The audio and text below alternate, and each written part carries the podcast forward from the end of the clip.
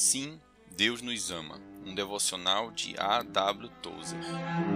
Nós amamos porque ele nos amou primeiro. 1 João capítulo 4, verso 19. Se desejarmos alguma compreensão satisfatória e duradoura da vida, só a teremos se nos for divinamente concedida. Ela começa com a confissão de que verdadeiramente Deus que se revelou a nós é o pilar central que sustenta o universo. Crendo nisso, nós, então, passamos a reconhecer que descobrimos seu grande propósito eterno para homens e mulheres criados à sua imagem.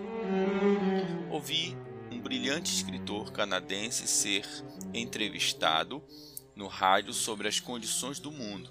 Ele disse: Confesso que nosso maior erro é a estimada crença de que nós, humanos, somos bichinhos de estimação do Deus Todo-Poderoso e de que ele tem um carinho especial por nós como pessoa.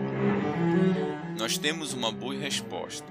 O homem, como originalmente criado, é amado de Deus. O homem, nesse sentido, é o amado do universo.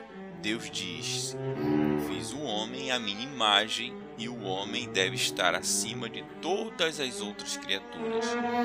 O homem redimido deve estar acima, inclusive dos anjos nos céus. Ele deve entrar em minha presença, perdoado, livre de vergonha, para me adorar e contemplar minha face. Enquanto transcorrem as eras, não é surpreendente crermos que Deus é o único fundamento incontestável. Amado Senhor, obrigado por teu amor incondicional por mim.